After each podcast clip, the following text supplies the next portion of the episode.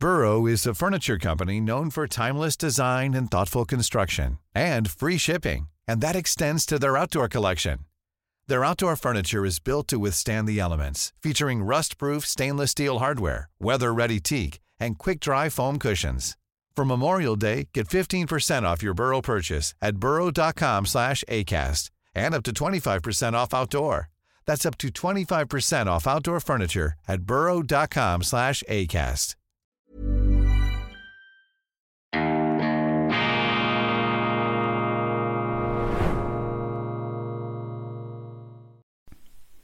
Grüezi miteinander. Ganz herzlich willkommen, meine sehr verehrten Damen und Herren aus nah und fern bei Weltwoche Daily, die andere Sicht, unabhängig, kritisch, gut gelaunt, internationale Ausgabe mit spezieller Berücksichtigung unserer Freunde, vor allem in Deutschland und in Österreich am Donnerstag, dem 12. Januar 2020. 2023. 2023 ein ganz spezielles Jahr in der Geschichte der Weltwoche. Unser Blatt wird am 17. November 90 Jahre alt. 90 Jahre, eine große Zeitspanne wird da überblickt und ich habe in der schweizerischen Sendung mir etwas Gedanken darüber gemacht, was in den letzten 90 Jahren eigentlich so alles passiert ist. Und wenn Sie da ein einfaches Fazit ziehen wollen, dann drängt sich ja zwingend der Schluss auf, dass die letzten 90 Jahre eine Geschichte des unglaublichen Fortschritts waren. Und zwar in jeder auch nur erdenklichen Hinsicht. Medizinisch, sozial, wirtschaftlich, politisch, geistig, was auch immer Sie nehmen, wissenschaftlich im allgemeinsten Sinne, enorme Fortschritte und der Blick auf diese letzten 90 Jahre zeigt Ihnen erstens, die Welt ist nicht verdammt, zweitens, es war schon viel schlimmer als heute und drittens, die Menschen haben es immer geschafft, auf wundersame Art und Weise, vielleicht auch dank dem Beistand einer überirdischen Macht, die Katastrophen aus dem Weg zu räumen, die sie sich selber eingebrockt haben. Die Geschichte des 20. Jahrhunderts ist trotz allen Gräueln, die in keiner Art und Weise hier relativiert werden sollten oder bagatellisiert werden sollten, aber die Geschichte des 20. Jahrhunderts ist doch geradezu die Geschichte eines Triumphs der Menschheit über die Menschheit, über sich selbst. All diese Fürchterlichkeiten, die die Menschen angezettelt haben, die totalitären Diktatoren, die Verrückten, die Spinner auf allen Stufen und auf allen Seiten. Am Ende ist es gelungen, diese Spinner aus dem Weg zu räumen und wieder zu einer relativen Vernunft zurückzukehren. Und stellen Sie sich einmal vor, wie es war, zum Beispiel in der Schweiz, in Deutschland, Österreich, Frankreich, wo auch immer, vor 90 Jahren gelebt zu haben, wenn Sie nicht zur privilegierten Klasse gehören. Heute reden uns die Zeitungen ein, die Unterschiede zwischen Reich und Arm, die seien so groß wie nie. Ja, das mag stimmen. Aber die Armen sind so reich wie noch nie heute. Auch den Armen geht es besser. Und wo sie viele Reiche haben, geht es auch den Armen relativ gesehen besser. Und man sollte vielleicht weniger auf diese neiderfüllten Unterschiede blicken, als vielmehr ähm, darauf, wie es den schlechtesten, äh, am schlechtest gestellten geht und wie es da auch um die soziale Mobilität bestellt ist, ob diese Ärmsten dann tatsächlich lebenslang arm bleiben oder ob sie eine soziale Mobilität haben. Das ist ja eigentlich das Kriterium. Kurzum, wenn ich die 90 Jahre Weltwoche Lebensspanne überblicke, komme ich zu einem zwingend optimistischen Fazit. Natürlich kann man sich immer wieder fragen, war es denn nötig, diese unglaublichen ähm, Verbrechen und Kriege äh, durchzuführen. Einfach, dass wir zum Schluss kommen, dass wir das auch hinter uns lassen können. Natürlich nicht. Ich will damit nicht diese Kriege rechtfertigen oder ins Geringfügige abservieren. Aber ich möchte etwas den modischen Verzweiflungen, auch diesen etwas zivilisationsmüden, depressiven Anwandlungen entgegenwirken, die uns gelegentlich befallen können, wenn wir die ähm, wenn wir die Zeitungen, wenn wir die Nachrichten verfolgen. 90 Jahre Weltwoche, das bestätigt uns also darin, dass äh, die Welt ein durchaus lebenswerter Ort ist, aber es bestätigt uns natürlich auch darin, dass wir zwingend die Weltwoche abonnieren sollten. Ich meine, eine Zeitung, äh, die äh, so lange hier das Geschehen kommentiert, eingeordnet und auch provozierend, unkonventionell kommentiert hat, so eine Zeitung, die muss ja Qualitäten auf ihrer Seite ähm, haben. Und die Provokation, meine Damen und Herren, das ist etwas vom Wichtigsten für die Weltwoche. Der Provokateur steht ja immer etwas unter Verdacht. Man wirft mir auch vor, ich sei ein Provokateur. Ja, richtig, ich bin ein Provokateur. Und ich bin ein Provokateur aus voller Überzeugung, denn ich sage, die Provokation ist die Mutter jeder Erkenntnis. Kein wissenschaftlicher Fortschritt, kein politischer Fortschritt, kein Denkfortschritt ähm, passiert ohne Provokation. Der Mainstream von heute ist die Provokation von gestern. Einst haben sie Leute auf den Scheiterhaufen geworfen, die gesagt haben, die Erde dreht sich um die Sonne. Heute locken sie damit keinen Hund mehr hinter dem Ofen hervor. Also Provokationen sind das Lebenselixier des Geistes, sind auch der Treibstoff des Fortschritts. Provokationen befreien uns von unseren Irrtümern, konfrontieren uns mit Fehlurteilen und mit Vorurteilen. Sie machen unsere Fehlurteile intelligenter, auch die Vorurteile, oder sie beseitigen sie durch tragfähigere Erkenntnisse, bis dann die nächste Provokation kommt, die uns auf eine neue Stufe hinaufbringt. Also Provokationen sind ganz etwas Wichtiges und Journalisten sollten sich viel mehr die Freiheit nehmen, zu provozieren, gängige Gewissheiten in Frage zu stellen. Ich vermute, 70 Prozent von dem, was wir glauben, es sei absolut wahr, ist falsch. Vieles von dem, was wie selbstverständlich wiederholt wird, ist falsch, stimmt nicht oder stimmt so nicht. Und wenn etwas auch obsessiv, ostentativ, geradezu verbissen und verkniffen wiederholt wird, dann sind ganz große Fragezeichen angesagt, dann sind Provokationen gefragt. Etwas, was mich stört seit einigen Monaten, seit dem wichtigsten Ereignis des Jahres 2020, 22 äh, äh, seit dem Ausbruch oder der Eskalation dieses Ukraine-Kriegs, muss ich korrekterweise sagen, der hat ja nicht begonnen im Februar 2022, sondern ist einfach eskaliert worden. Es war vorher ein Bürgerkrieg, die Russen sind dann hineingegangen was da immer wieder geschrieben wird, das sei ein völkerrechtswidriger Angriffskrieg der Russen. Und damit hat man die Russen von Anfang an ins Unrecht gesetzt und die Berichterstattung von dieser Schiene ist sie nie mehr weggekommen. Und sie merken auch, wie die Journalisten fast schon krampfhaft versuchen, in der Betrachtung dieses Kriegs alles so darzustellen und zurechtzubüscheln, dass hier die Russen als absolut dunkelschwarzer Finsterling äh, hingestellt werden. Es ist Differenzierung verboten, es kann nicht analysiert werden, man darf die Vorgeschichte gar nicht mehr in Betracht ziehen, dann sind sie schon ein Stiefelknecht von Putin und so weiter. Sie kennen das. Ich stelle mir die Frage, ist das ein völkerrechtswidriger Angriffskrieg, der jetzt passiert in der Ukraine, beziehungsweise was bedeutet es eigentlich, wenn wir sagen, etwas sei ein völkerrechtswidriger Angriff, ein illegaler Angriffskrieg? Meine Damen und Herren, ich kenne keinen Krieg, ich kenne keine kriegführende Macht, die jemals gesagt hätte, wir hätten das Völkerrecht verletzt. Und die Frage stellt sich in diesem Zusammenhang, ist das sogenannte Völkerrecht überhaupt eine verbindliche, ein verbindlicher Maßstab, den man zur Beurteilung herbeiziehen kann.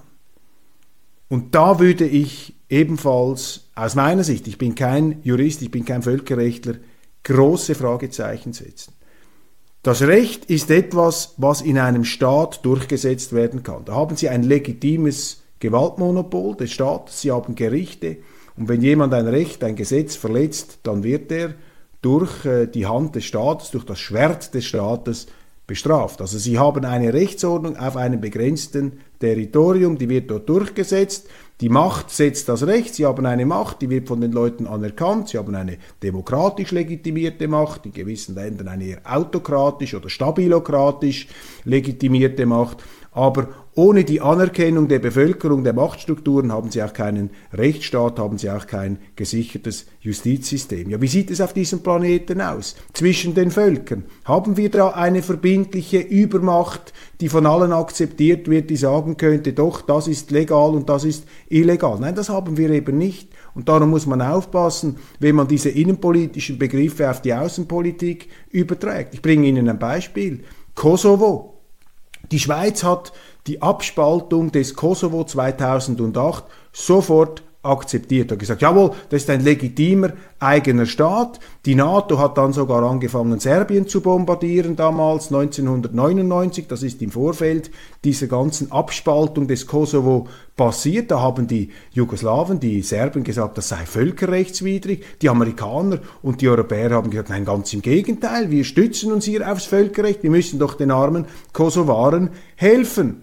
Also eine Situation, die nicht gänzlich verschieden ist von dem, was die Russen jetzt sagen in der Ukraine. Sie behaupten nämlich, ja, da haben sich ja verschiedene Teilrepubliken abgespalten, Luhansk, Donetsk, ähnlich äh, wie der Kosovo, die Krim hat sich ebenfalls abgetrennt von der Ukraine im Gefolge dieses verfassungswidrigen Putsches. Und äh, wir haben da diesen ähm, russischen Teilrepubliken geholfen, gegen die Diskriminierungen und genozidalen ähm, Gewaltakte der Kiewer Regierung gegen diese Minderheit. Das ist die russische Position. Und Putin hat gegenüber der UNO, hat auch gegenüber anderen internationalen Gremien diesen Standpunkt immer wieder dargelegt. Nun, ich bin nicht Jurist, um bis ins Letzte das zu klären. Aber ich möchte Ihnen einfach sagen, dass die apodiktische Aussage, dass einer bricht das Völkerrecht und der andere bricht das nicht, das ist eine sehr schummrige und eine sehr wackelige Argumentation und abgesehen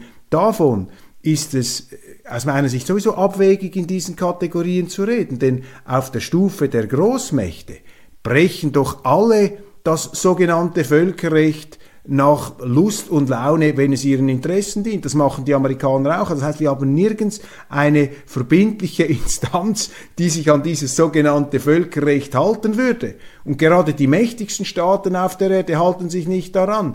Die Vereinigten Staaten halten sich nicht äh, daran. China hält sich vermutlich nicht daran. Russland hält sich auch nicht daran. Israel hält sich nicht daran. Das sind so etwas die Brennpunkte, äh, die Hotspots der Weltpolitik. Also so zu tun, als gäbe es da ein verbindliches Völkerrecht, das auch im Rahmen von allen akzeptierten ähm, rechtsstaatlichen Strukturen durchgesetzt wird. Das ist doch eine Fiktion und darum sollte man auch aufpassen, wenn man solche Adjektive verwendet. Ich habe das Völkerrecht einmal als eine Art Ambition bezeichnet, als Sehnsuchtsziel. Es wäre schön, wenn sich der Verkehr unter den Staaten rechtlich regeln ließe und wir keine Kriege mehr hätten. Das ist ein wunderschöner Traum, der aber in der Wirklichkeit nicht akzeptiert, unter, äh, äh existiert. Unter den Staaten gibt es Interessen und die Staaten gehen nach Interessen und sie interpretieren das sogenannte Völkerrecht immer im Lichte ihrer Interessen. Das machen die Amerikaner mit viel mehr Interventionen im Ausland, als das die Russen gemacht haben. Das machen die Chinesen, das machen alle, die die entsprechenden Machtmittel in der Hand haben. Nur Kleinstaaten können sich das nicht erlauben, weil sie schlicht und einfach nicht die militärische Power haben. Also, aus russischer Sicht und zwar aus begründeter russischer Sicht könnte man sehr wohl argumentieren, dass dieser ähm, Einfall in der Ukraine genau dem, mit dem korrespondiert, was die NATO damals für sich in Anspruch genommen hat in Serbien, in Jugoslawien, als man äh, den Kosovo äh, da verteidigt hat, auch mit Bombengewalt. Das war eine Abspaltung, die man als genauso gerechtfertigt oder genauso willkürlich äh, angestachelt beurteilen kann, wie das, was in der Ukraine passiert. Deshalb plädiere ich eben für größtmögliche Vorsicht in der moralischen Bewertung solcher Vorgänge. Ja, natürlich, man kann nicht alles wegrelativieren, aber in diesem Fall, in diesem ganz konkreten Fall des Krieges, ist die ähm, geradezu Heiligsprechung des Völkerrechts als unbestrittene juristische und auch moralische Instanz, die scherbelt für mich, das geht für mich nicht auf. Und es ist gefährlich, wenn da die Medien Vorschub leisten einer allzu einseitigen Sicht, weil das führt natürlich dazu, dass ähm, wir Westler, wir hier in Europa, in Amerika uns sozusagen in ein ähm, Gefühl hineinsteigen, dass wir dermaßen moralisch im Recht sind, dass die Russen null Ansprüche haben, null Recht auf ihrer Seite und aus dem kann eben nichts Gutes herauskommen, vor allem kein Verhandlungsfrieden. Wir sehen auch, dass äh, sehr viele ähm, auch äh, akademische Beobachter und Kommentatoren in Deutschland aus diesen Thinktanks, viele von denen sind ja aus Washington finanziert oder von George Soros finanziert, die haben auch eine politische Ausrichtung. Viele dieser Akademiker und Kommentatoren, die Sie da lesen können in der FAZ, in der Welt, in der Süddeutschen Zeitung, die sagen ja, auf keinen Fall dürfe man mit Russland ähm, Hey, it's Danny Pellegrino from Everything Iconic. Ready to upgrade your style game without blowing your budget? Check out Quince. They've got all the good stuff, shirts and polos, activewear and fine leather goods, all at 50 to 80% less than other high-end brands. And the best part? They're all about safe, ethical and responsible manufacturing. Get that luxury vibe without the luxury price tag. Hit up quince.com slash upgrade for free shipping and 365 day returns on your next order. That's quince.com slash upgrade. A lot can happen in three years, like a chatbot may be your new best friend. But what won't change? Needing health insurance. United Healthcare Tri Term Medical Plans, underwritten by Golden Rule Insurance Company, offer flexible, budget friendly coverage that lasts nearly three years in some states. Learn more at uh1.com. verhandeln, die Russen seien da auf einem seelenlosen Eroberungs- und äh, Weltexpansionstrip, obwohl sie äh, über die militärischen Mittel dazu gar nicht verfügen und die heutige russische Armee äh, nicht mehr auf der Stufe der stalinschen riesenroten Armee nach dem Zweiten Weltkrieg ähm, äh, anzusiedeln ist. Da wird so viel behauptet, was auch unseriös ist und die Bereitschaft, auch eben der anderen Seite, einen relativen Standpunkt der Rechtmäßigkeit zuzusprechen. Dieses, diese Bereitschaft ist nicht da und das erachte ich als sehr, sehr gefährlich. Und die Beschwörung des Völkerrechts als äh, wasserdichte, unbestechliche Instanz als Kriterium, das hier tatsächlich äh, über alle Länder und Zeiten hinweg entscheiden kann, wer da mit welchem Krieg im Recht ist oder nicht. So einfach ist es eben leider nicht, weil ja eben die Großmächte selber, nehmen Sie die Amerikaner, sich auch nicht an dieses sogenannte Völkerrecht handeln, halten. Die Amerikaner sind ja nicht einmal bereit, ähm, ihre Leute vor das Kriegsverbrechertribunal in Den Haag zu schicken. Ganz im Gegenteil, äh, sollte jemals ein Amerikaner vor dieses Kriegsgericht äh, gestellt werden, vor dieses Kriegsverbrechergericht, hat der amerikanische Präsident sogar die Befugnis, mit Militärgewalt in Holland einzumarschieren, um diesen amerikanischen Bürger vor ein amerikanisches Gericht zu bringen. Da sehen Sie eben, dass der Rechtsstaat nicht über alle Länder hinweg funktioniert, sondern eben territorial begrenzt ist und meines Erachtens auch territorial begrenzt sein muss, denn ein Weltstaat, also wenn wir wirklich einen Weltstaat hätten und alles, was zwischen den Ländern passiert, wäre nicht mehr Außenpolitik, sondern Innenpolitik, so ein Weltstaat wäre vermutlich die größte Despotie, das wäre die Antidemokratie und so auch das Gegenteil eines Rechtsstaats, aber da bewegen wir uns dann schon im fast rechtsphilosophischen Themen. Nun zu den konkreten Schlagzeilen. Polen will der Ukraine Panzer liefern und zwar Leopard-Panzer, die sie allerdings nicht liefern dürften, weil die Deutschen da ihre Zustimmung geben müssen. Aber die Polen scheinen nun ähm, die Absicht zu verfolgen, die Deutschen gar nicht zu fragen und diese Panzer einfach zu liefern.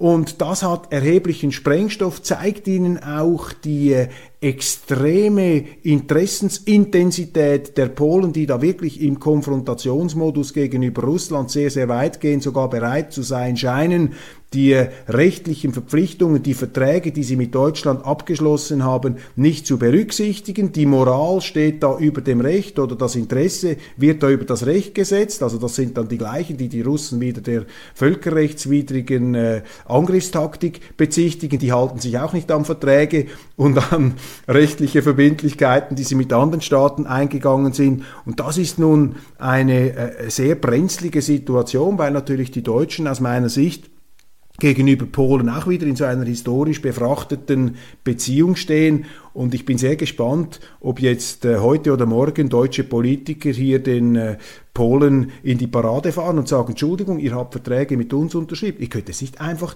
diese Panzer liefern. Das sind Gesetze, genauso wie die Schweiz auch Gesetze hat. Wir können nicht den Deutschen Munition liefern äh, für, für Waffensysteme, die wir ihnen mal verkauft haben und wo es Verträge gibt, die sagen, diese Waffensysteme dürfen nicht an Kriegsparteien weitergeleitet werden.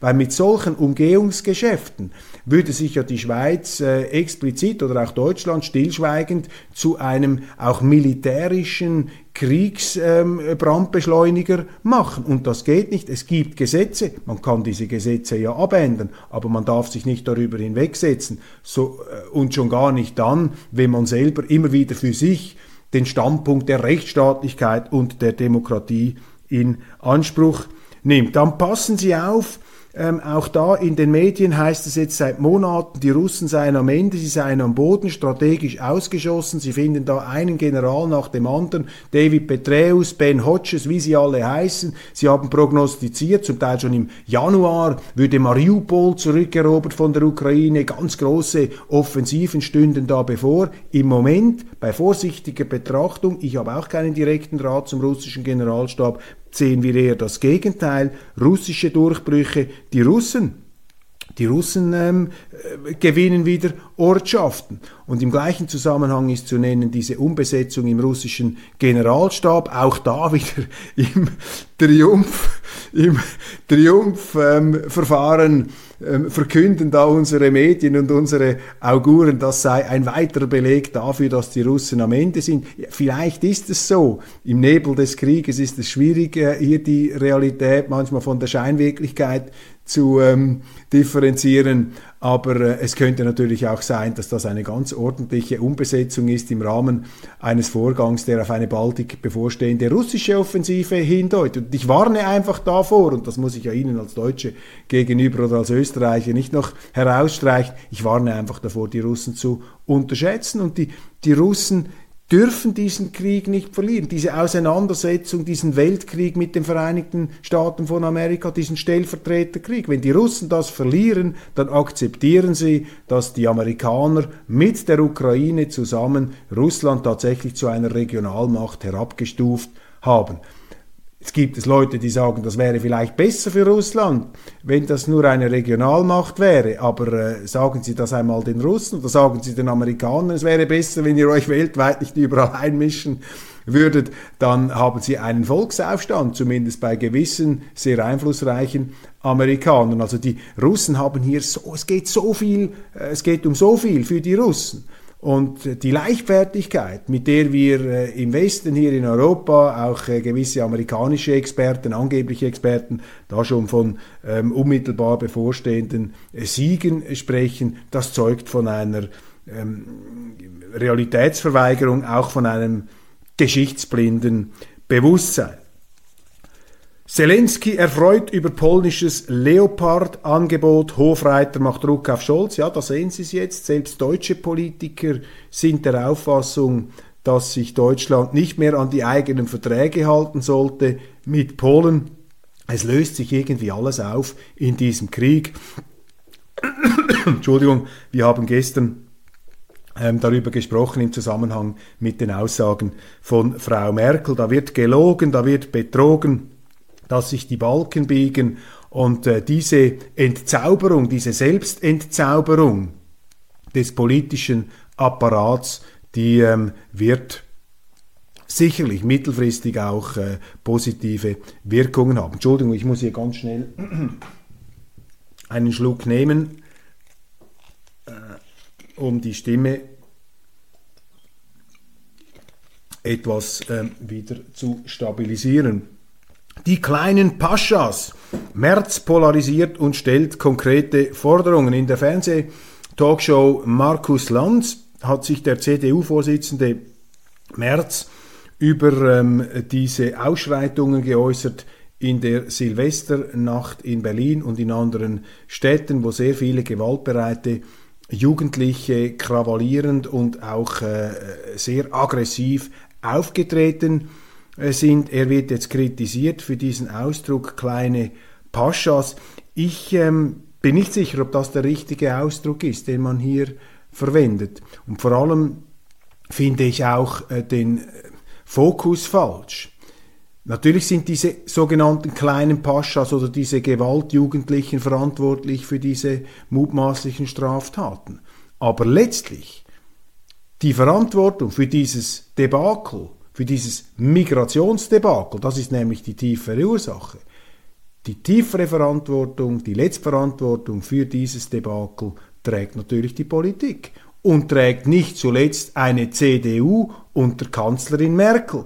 Und wenn man als Politiker dieses Problem anpacken möchte, auch glaubwürdig anpacken möchte, dann müsste Friedrich Merz einmal ganz deutsch und deutlich aussprechen und sich hinstellen, um zu sagen, dass seine Regierung, seine Partei in diesem Bereich die Schleusen aufgetan hat für diese massive Ausländerkriminalität, die sie in Deutschland haben. Nicht nur in Deutschland, das haben sie auch in Schweden, ganz extrem. Sie haben es in Holland, auch in der Schweiz.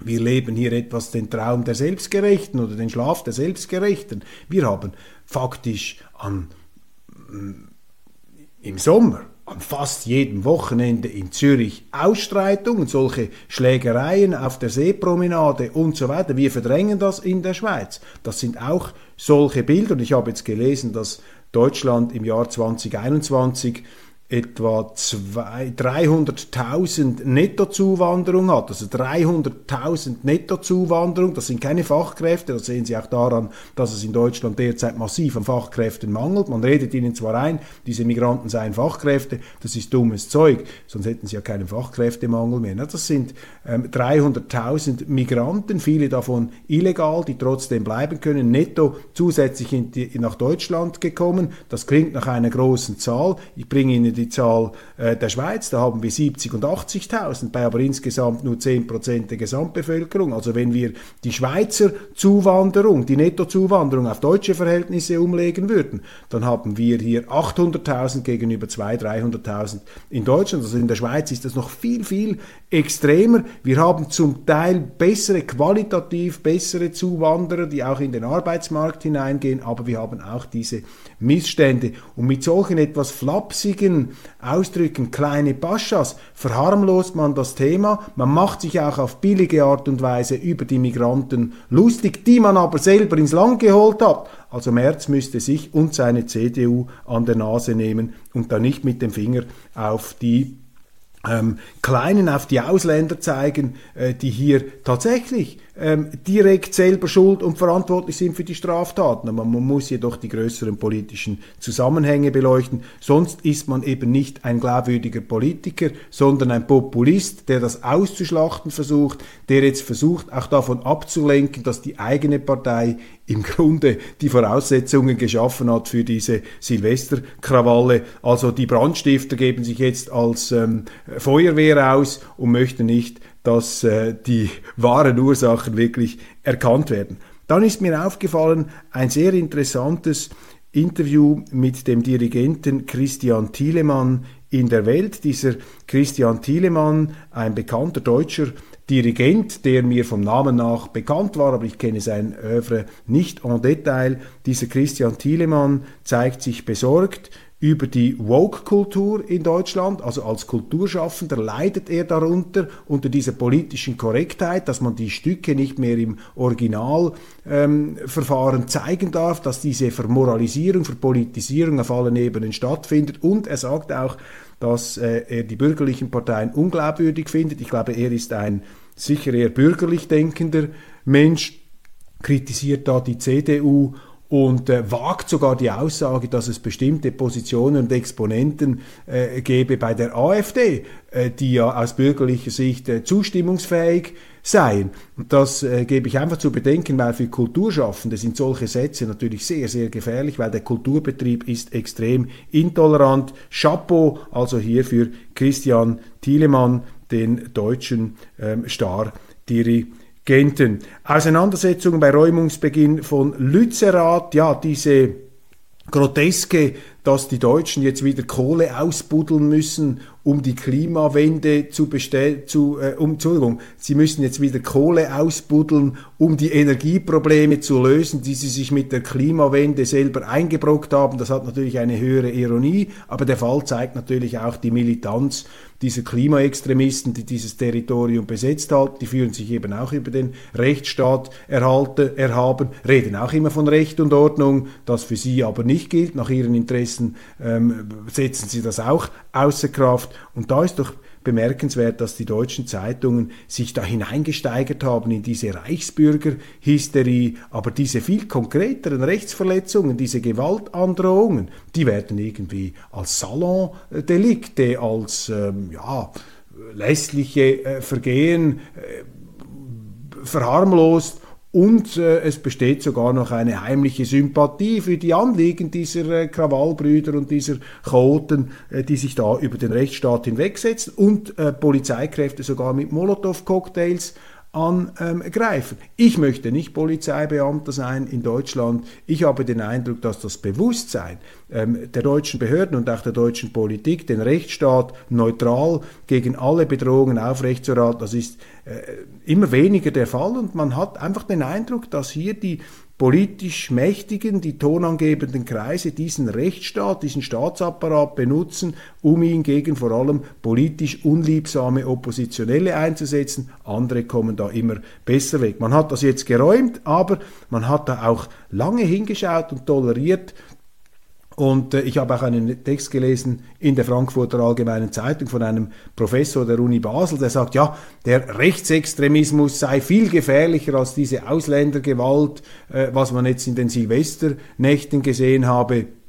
Bin nicht so sicher, ob das stimmt. Ich habe manchmal den Eindruck, hier wird auch ein Schreckgespenst aufgestellt. Das riecht für mich eben etwas nach Instrumentalisierung der Staatsgewalt ähm, gegen politische Oppositionelle. Jeder Rechte ist schon ein Rechtsextremer, jeder Rechtsextremer ist ein Nazi und da kannst du mit der Polizei reingehen, kannst du den verhaften. Das sind keine erfreulichen Symptome in einer Demokratie. Meine Damen und Herren, das war's für heute. Weltwoche Daily International. Die neue gedruckte Ausgabe ist äh, verfügbar. So, jetzt ziehe ich sie auch noch hier in die Kamera hinein. Ich danke Ihnen für die Aufmerksamkeit, freue mich, wenn Sie morgen wieder dabei sind.